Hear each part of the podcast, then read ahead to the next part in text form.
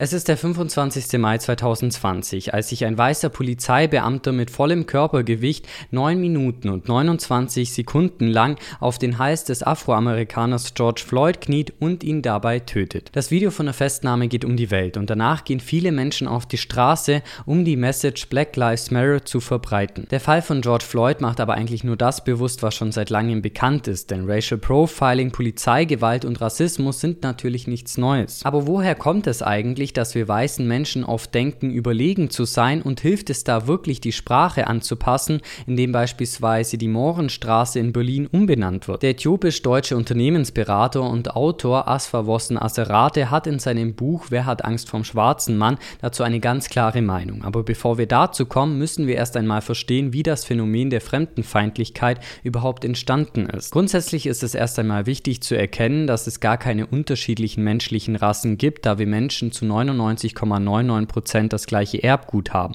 Und da ist es ganz egal, welche Hautfarbe man hat oder woher man kommt.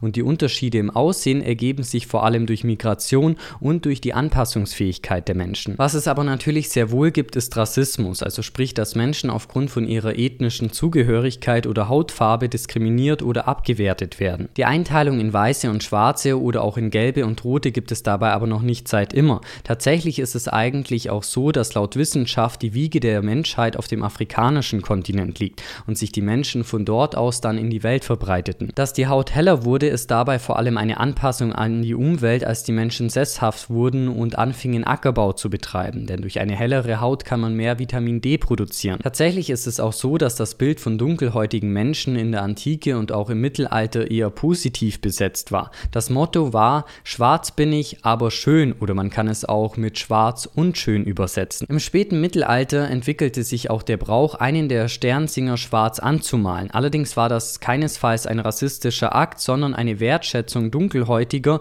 und es bescheinigte auch die universelle Macht des Staufenkaisers. Schwarz und Weiß bezogen sich im Mittelalter auch gar nicht unbedingt auf die Hautfarbe, denn Schwarz war vor allem eine Farbe der Sünde und des Teufels. So konnte man sehr wohl dunkelhäutig sein, aber im Herzen weiß. Im 14. und 15. Jahrhundert fing dann der Sklavenhandel an zu florieren und immer mehr Menschen schmückten sich damit, schwarze Diener zu haben, womit auch immer mehr schwarze Menschen nach Europa kamen. In dieser Zeit benannten sich auch viele Wirtshäuser, Pilgerstätten und auch Apotheken nach dem Schwarzen der Heiligen Drei Könige, wodurch Namen wie zu den drei Mooren oder auch zum Schwarzen Moor entstanden. Und auch Straßennamen wie die Mohrengasse oder die Mohrenstraße entstanden zu dieser Zeit. Durch die Entdeckung Amerikas veränderte sich dann aber das Bild der Europäer auf die Schwarzen. Zwar gab es Sklaven und Sklavenhandel schon seit eigentlich immer aber der atlantische Sklavenhandel nahm dann doch nochmal neue Dimensionen an. Es wird geschätzt, dass während der 366 Jahre mindestens 12,5 Millionen Afrikaner aus ihrer Heimat deportiert wurden.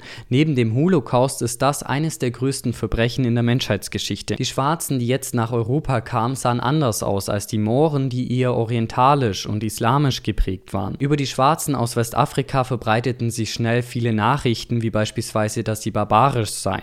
Und sie wurden auch des Kannibalismus verdächtigt. Im Gegensatz zu den Mohren wurde den Schwarzen jegliche Kulturleistung abgesprochen. Allerdings war auch immer weniger von Mohren die Rede, sondern im 18. Jahrhundert setzte sich in Deutschland die Bezeichnung mit dem N-Wort durch. Von der ursprünglichen Hochachtung, mit der man früher den Schwarzen begegnet war, war seitdem nicht mehr viel übrig. Teilweise wurde ihr Körper nach dem Tod sogar seziert, ihre Haut über den Kopf abgezogen und sie wurden dann wie ein Tier ausgestellt. Mitte des 18. Jahrhunderts wurde dann die Einteilung Einteilung in vier Menschenrassen populär, wodurch in weiße Europäer, in rote Amerikaner, in gelbe Asiaten und in schwarze Afrikaner eingeteilt wurde. Den Afrikanern wurden dabei keine guten Eigenschaften zugeordnet, also so hieß es beispielsweise, dass ihr Gehirn kleiner sei und sie damit auch eher näher am Affengeschlecht seien, während andere beispielsweise in fünf Menschenrassen einteilten, dabei aber gar keine Hierarchie sahen, ging Immanuel Kant sogar noch einen Schritt weiter. Laut ihm gäbe es vier Rassen, wobei alle von den Weißen abstammen, Namen und es gibt auch eine ganz klare Hierarchie,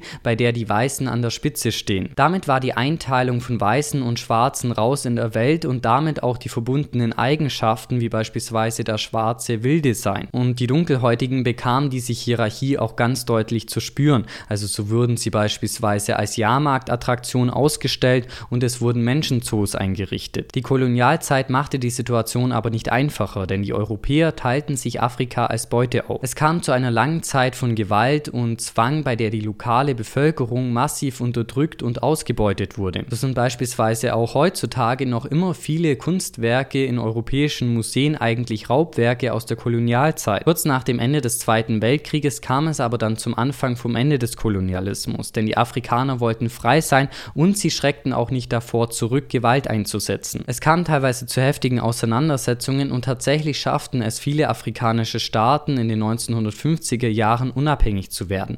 Andere Staaten wie Namibia mussten da aber länger warten, denn sie wurden erst 1990 unabhängig. In der breiten Bevölkerung spielte die Kolonialzeit aber lange gar keine wirklich große Rolle, weil einfach der Zweite Weltkrieg und die damit verbundenen Gräueltaten alles überschatteten. Und auch heutzutage haben viele ehemalige Kolonialstaaten immer noch Probleme mit der Aufbereitung der Kolonialzeit. Zu groß ist einfach die Sorge vor eventuellen Entschädigungsforderungen.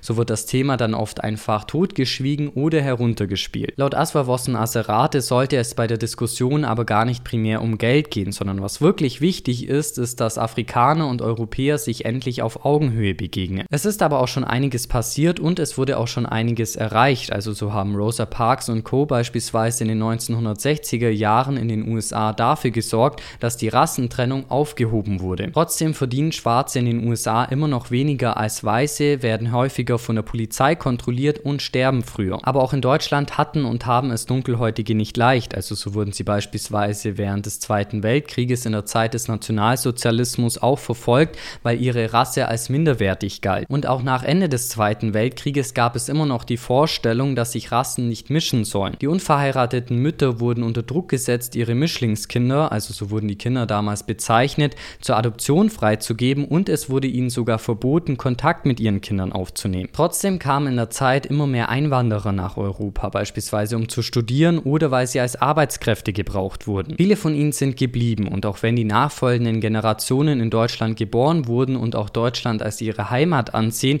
fühlen sie sich doch teilweise fremd im eigenen Land. So haben sie beispielsweise mit Anfeindungen oder Vorurteilen zu kämpfen, werden beschimpft und auch bei der Wohnungssuche benachteiligt. Immer mehr nehmen aber auch Afrodeutsche wichtige Positionen, wie beispielsweise in der Politik ein, sodass sie auch öffentlich sichtbar werden. Aber hilft es wirklich, um gegen die Diskriminierung vorzugehen, die Sprache zu ändern, indem man beispielsweise das Spiel Wer hat Angst vom schwarzen Mann umbenennt? Natürlich ist es wichtig, über die Themen zu sprechen, denn erst dann kann man sie lösen. Aber laut dem Autor haben wir uns in der gesamten Diskussion einfach auf Formulierungen verbissen, während wir die Veränderungen der Welt aus dem Blick verloren haben. So hält der Autor beispielsweise nichts davon, Werke wie Mozarts Zauberflöte oder auch Ortello umzuschreiben, sondern was man laut ihm machen sollte, ist die Dinge im Kontext der Zeit zu betrachten. Und eigentlich schadet es sogar der Aufbereitung der Kolonialzeit, wenn man Wörter einfach aus dem Sprachgebrauch streicht. Was wir stattdessen brauchen, sind konstruktive Debatten darüber, wie wir endlich enger zusammenrücken, wie wir es schaffen, als Gesellschaft gemeinsam Visionen zu entwickeln,